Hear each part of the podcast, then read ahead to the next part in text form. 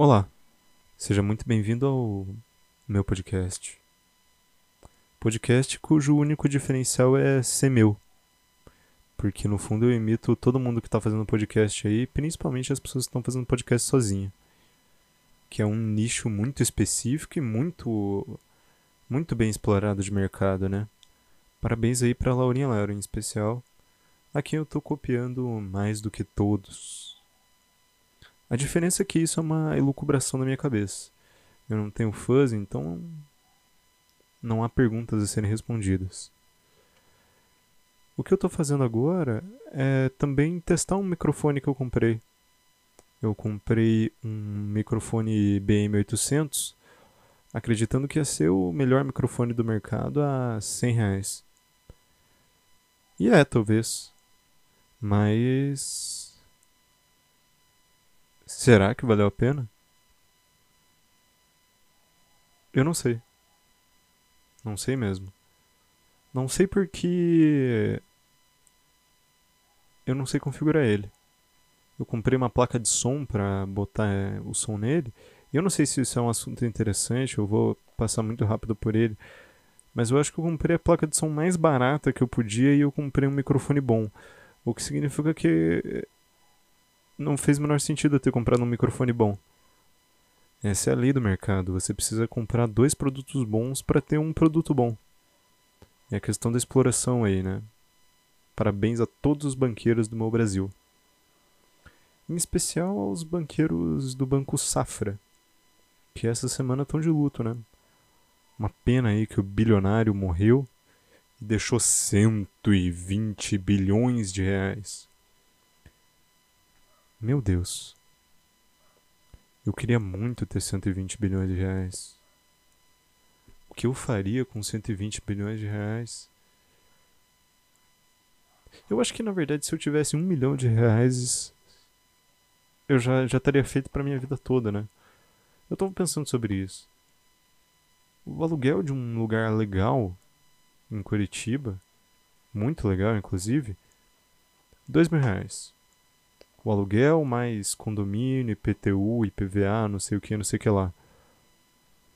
E enquanto isso, o cara tinha 120 bilhões. Se eu quisesse morar a minha vida toda nesse lugar legal de 2 mil reais em Curitiba, meu Deus. Tá bom. Algum nazista acabou de tacar fogo em coisas aqui do lado de casa. Alerta de incêndio. Tomem cuidado com o que queimam do lado da minha casa. Eu tenho muito apreço à minha vida para perder ela simplesmente por um incêndio. Poderia ser uma demolição. Demolição é um jeito interessante de se morrer, né? Eu tava pensando sobre isso também. Como eu gostaria de morrer. Todo mundo sempre fala dormindo porque é, é o jeito mais indolor de, de se morrer e é o jeito mais fácil. Você dorme e acabou. É uma solução muito fácil para um problema muito difícil que é a morte. Eu nunca. Nunca diria isso. Meu grande sonho é morrer de uma forma histórica. Morrer de uma forma memorável, como quem dissesse: Olha lá, aquela ali é a foto do um menino que morreu e daí a forma como eu morri. Não dormindo, né? Dormindo a pessoa morre. Eu queria ser capa de jornal quando eu morresse para que todos os meus feitos em vida fossem esquecidos. Para que as pessoas esquecessem que eu tive uma vida miserável e completamente ordinária e pudessem lembrar de mim pela minha morte. O que o fez? Não lembro. Mas quem lembra como ele morreu, hein? Que morte da hora.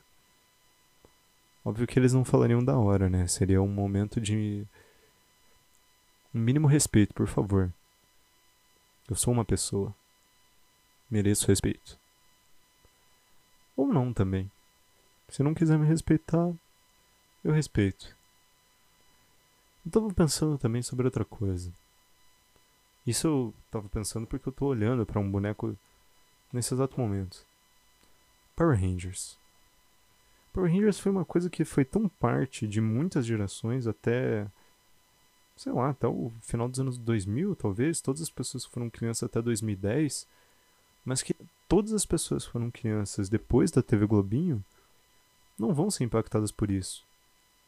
Power Rangers errou porque era um filme para adolescente, com um tema mais infantil possível, que são carinhas vestidos de animais.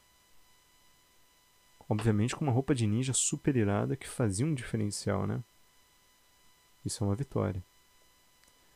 Mas não garante a questão da bilheteria no mercado. Divaguei. Tem esse problema, né?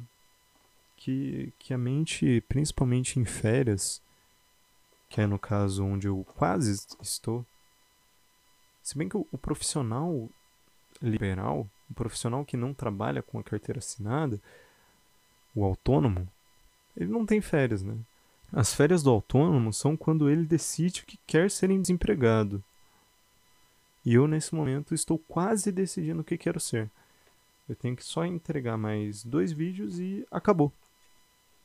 Acabou tudo. Testei meu microfone. Boa noite.